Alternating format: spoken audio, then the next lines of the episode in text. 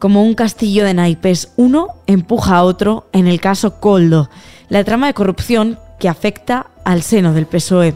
Una trama de cobros de comisiones en contratos de mascarillas de más de 150 millones de euros. Coldo García, así es el nombre que se le da a esta trama, es el asesor del exministro José Luis Ábalos.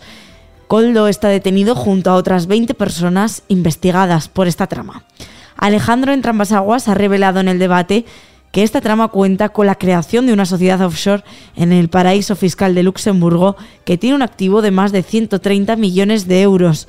A estas horas todavía hay muchas preguntas por hacerse, muchas preguntas sin respuesta. Sin embargo, Alejandro, ¿qué repercusiones podría tener el enlace de esta empresa con el caso? Es decir, ¿qué es lo que supone el que esta sociedad esté relacionada con el caso? Hombre, pues yo creo que la repercusión que va a tener todo va a depender de la Fiscalía Anticorrupción y del juez de la Audiencia Nacional que está investigando todo esto, ¿no? Hasta ahora lo que ha hecho la Guardia Civil ha sido descubrir que la trama de Coldo, el asesor del exministro José Luis Ábalos, que ya salpica a varios ministros, se dedicó a mover dinero fruto de las comisiones ilegales al paraíso fiscal de Luxemburgo. Y nosotros lo que hemos hecho en el debate ha sido desvelar la contabilidad interna de la sociedad offshore. Y hemos descubierto, como hemos publicado en el periódico, que la compañía opaca amasa a día de hoy y en tiempo récord un patrimonio de 130 millones de euros. Por lo tanto, si el juez de la Audiencia Nacional que está investigando estos hechos decide mandar una comisión rogatoria a Luxemburgo, podremos saber verdaderamente a quién pertenece ese dinero, porque a día de hoy la Guardia Civil a lo que ha llegado es en primer lugar a descubrirlo y en segundo lugar a afirmar que a día de hoy está a nombre de testaferros. ¿Es competencia de España o de la Unión Europea? A ver, hasta donde yo sé, esto es competencia en estos momentos de España, pero todo va a depender o en mayor medida va a depender de lo que decida hacer Ábalos en las próximas horas. No se nos olvide que si él decide dejar el acta de diputado en el Congreso, dejará de ser aforado y no tendrá el marco de protección, el manto de protección que tiene al ser aforado y por lo tanto cualquier tribunal ordinario le puede llamar como testigo o como imputado y no va a tener la protección que tiene en estos momentos. Por eso creo yo que está tratando de dilatar al máximo mm, ese el momento en el que Alejandro, ¿crees que Ábalos va a dimitir en las próximas horas? Sí, porque de lo contrario, quedarse en el grupo mixto del Congreso sería iniciar una guerra con su propio partido, con el PSOE, que no le compensa. No le compensa ni a él ni al propio Pedro Sánchez. Lo que sí que me ha sorprendido es otra información que ha trascendido hoy, que desde el propio PSOE eh, se, le, se está tratando de negociar con él para buscarle una salida digna a medio plazo, ¿no? Y es una información que, mm, en fin, es contradictoria con todo lo que está saliendo, ¿no? Porque, mm, en fin, sería un escándalo mayúsculos y dentro de tres meses lo nombran responsable de algún organismo público con representación en el exterior o embajador o vete tú a saber qué, ¿no? Ábalos ha sido la cabeza de turco en toda esta trama, pero si se sigue tirando del hilo, ¿hasta dónde se puede llegar? Porque claro, Francina Armengol, Salvadorilla, también parece que le salpica. Hombre, aquí hay algo que llama muchísimo la atención y es que eh, la empresa Soluciones de Gestión, que es el epicentro de toda la trama en el pago de mordidas, solo contrató con administraciones públicas del Partido Socialista.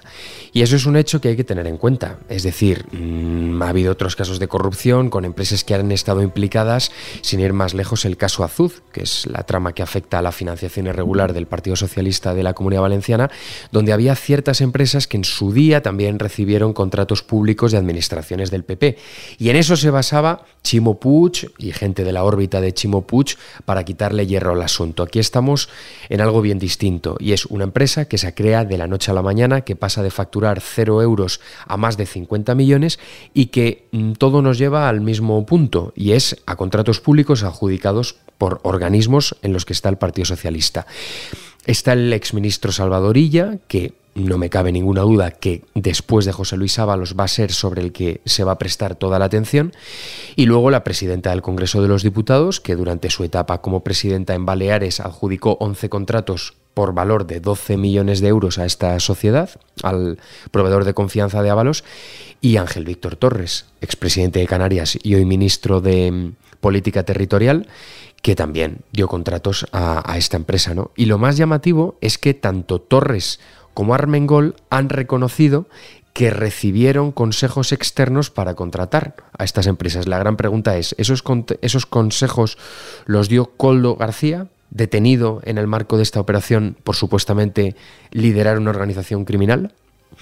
Estas son preguntas que hay que hacerse y que antes o después van a tener que, que contestar.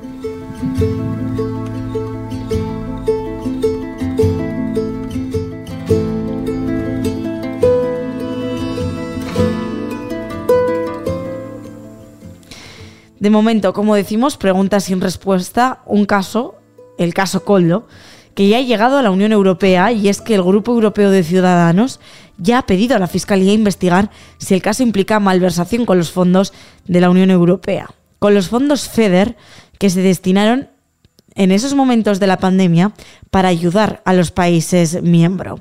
Hablamos con la eurodiputada que ha enviado esta carta. Ella es Eva Potseva.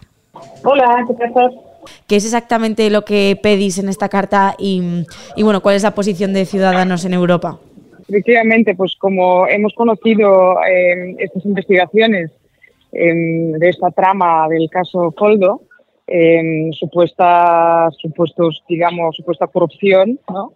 Y de hecho es cierto que la Fiscalía Europea ya ha empezado una investigación hace tiempo porque se trata de contratos que han sido concedidos por urgencia, sin licitación, pero se trata de contratos eh, millonarios. Estamos hablando de probablemente más de 10 millones de euros y por lo tanto la Fiscalía Europea ya ha empezado a investigar. Ahora, eh, lo nuevo, lo que ha procedido, que se puede tratar de corrupción, del cobro de comisiones ilegales, etcétera, entonces añade una capa mucho más importante a esta investigación y por eso lo que hemos querido es poner en el conocimiento de la Fiscalía Europea estos hechos que están todavía por probar, pero que se está investigando en España, para que la Fiscalía Europea amplíe su investigación a, un posible fraude con uh, fondos europeos, porque sabemos que la Unión Europea en su momento concedió muchísimos fondos a los Estados miembros y a España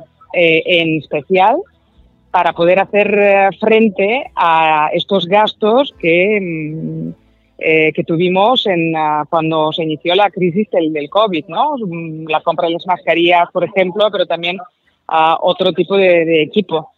Eh, tenemos tres instrumentos que se aprobaron en su momento. De hecho, nosotros en el Parlamento Europeo aprobamos tres instrumentos con muchísimo dinero en tiempo récord y aparte que tenemos los, los fondos FEDER de desarrollo regional, lo que aprobamos en su momento el Parlamento Europeo fue a propuesta de la Comisión de poder usar estos fondos que normalmente se usan para otro tipo de cosas, de infraestructura, para infraestructura, etcétera, poder usar, usar estos fondos también para este tipo de gastos, para comprar precisamente mascarillas y, y otros equipos que eran necesarios para los hospitales.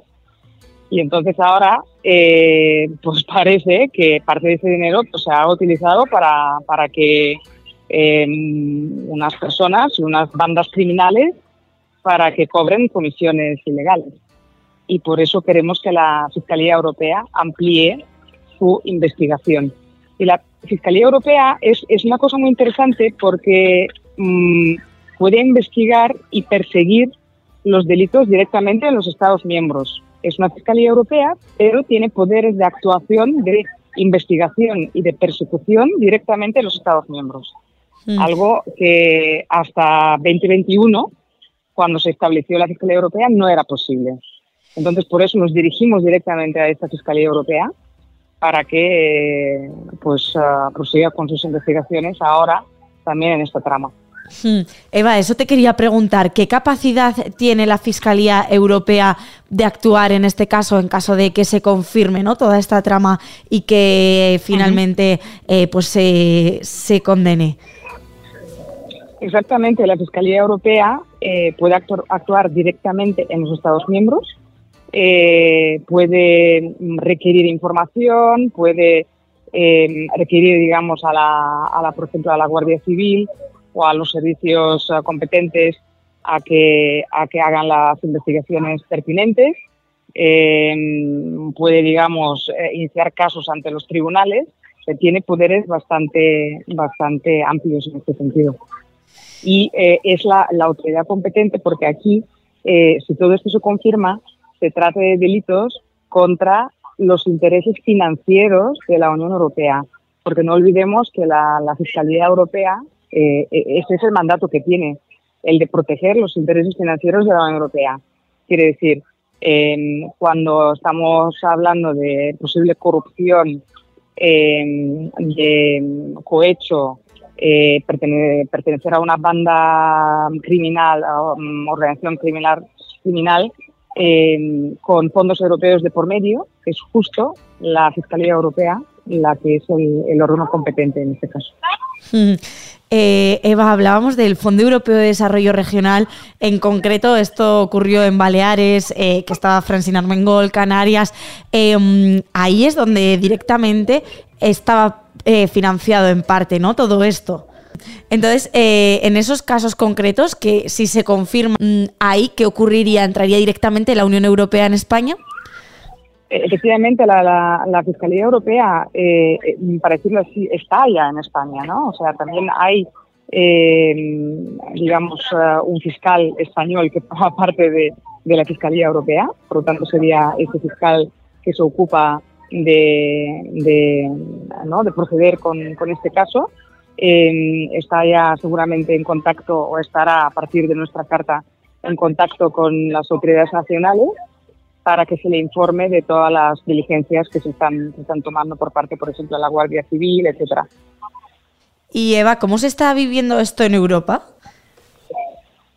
Bueno, pues la verdad es que con mucha preocupación, eh, porque como os podéis imaginar, pues esto daña mm, muchísimo la, nuestra credibilidad como país cuando empezó la crisis del COVID, pues obviamente España, Italia fueron los países más fuertemente golpeados y por eso pudimos contar con la solidaridad del resto de los países de la Unión Europea, del resto de los ciudadanos europeos.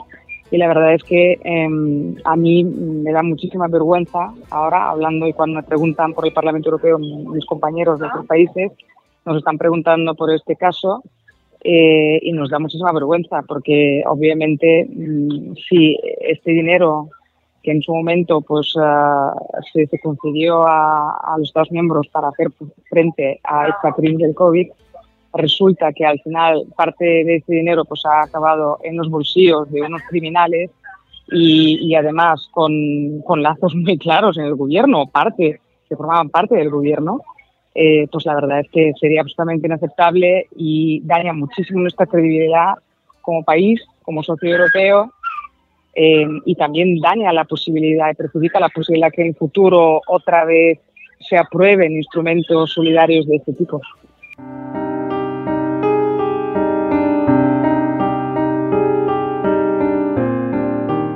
Desde Ferraz hay un ultimátum al actual diputado socialista. Ábalos tiene que dejar su acta como diputado en un plazo de 24 horas. Una cuenta atrás que ha empezado a correr desde este lunes y por tanto finaliza este martes. Sin embargo, Ábalos, en vez de acatar las órdenes de la directiva del partido, ha decidido dejar su cargo como presidente de la Comisión Interior del Congreso, eso sí, pero no ha renunciado a su acta como diputado, que es lo que le piden desde el Partido Socialista. Es decir, que deje su escaño. Hablamos con Ana Martín, corresponsal política del debate. Ana, ¿crees que Ábalos va a dejar este escaño?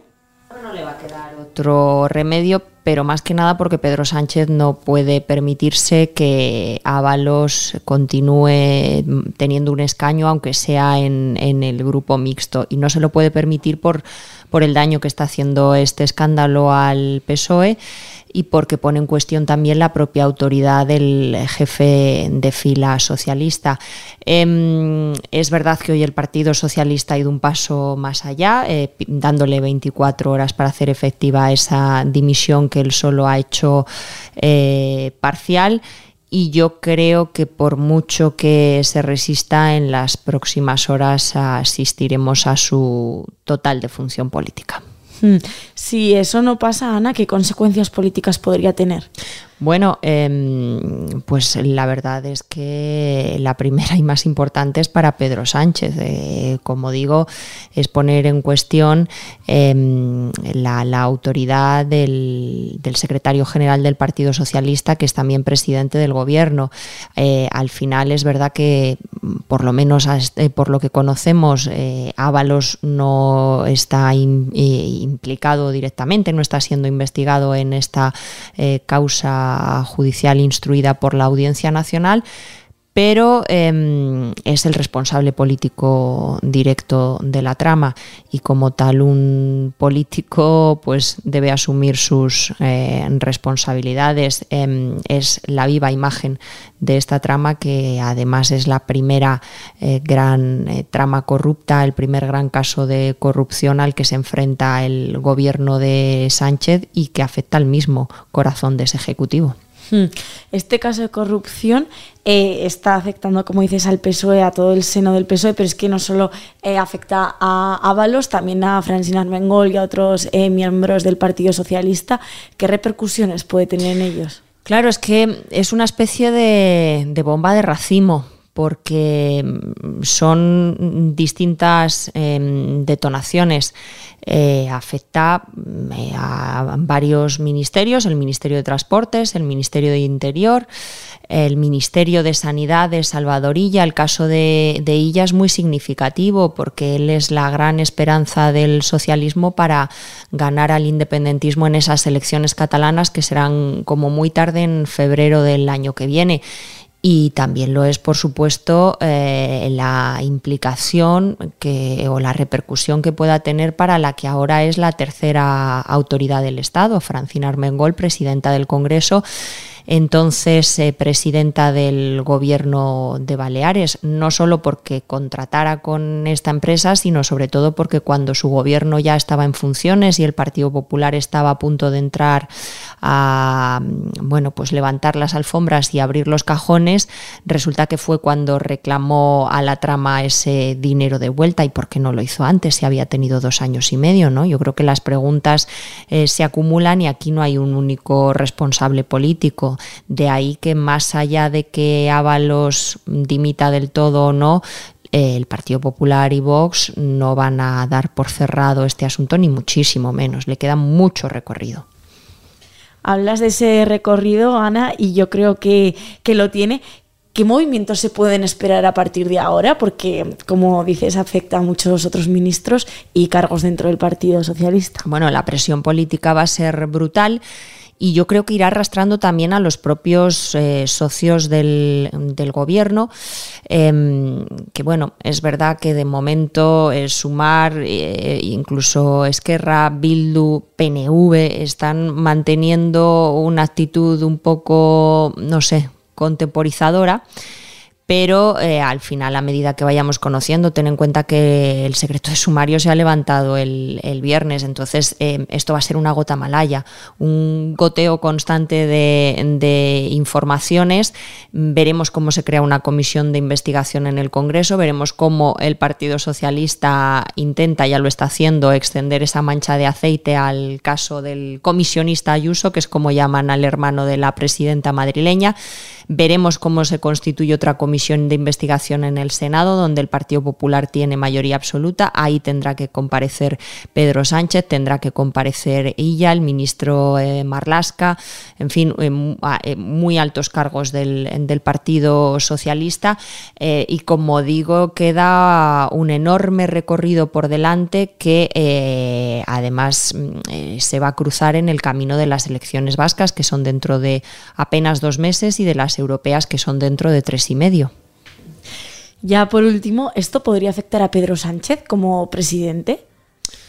Pues eh, a mí me parece que sí. De momento ha ido esquivando las balas, pero la verdad es que mm, yo creo que la semana pasada de la que venimos em, es el Mm, mejor ejemplo de que a perro flaco todos son pulgas. Empezó con una derrota abrumadora en las elecciones gallegas, al día siguiente le reprobaron otra vez a su ministro del Interior en el eh, Senado, estalló el escándalo Coldo y para colmo de sus manos, de sus males, fue a Marruecos y la foto con Mohamed VI quedó deslucida porque se vino sin un compromiso de apertura de las aduanas comerciales de Ceuta y Melilla después de dos años de, promesas vacías por parte de, Marruecos.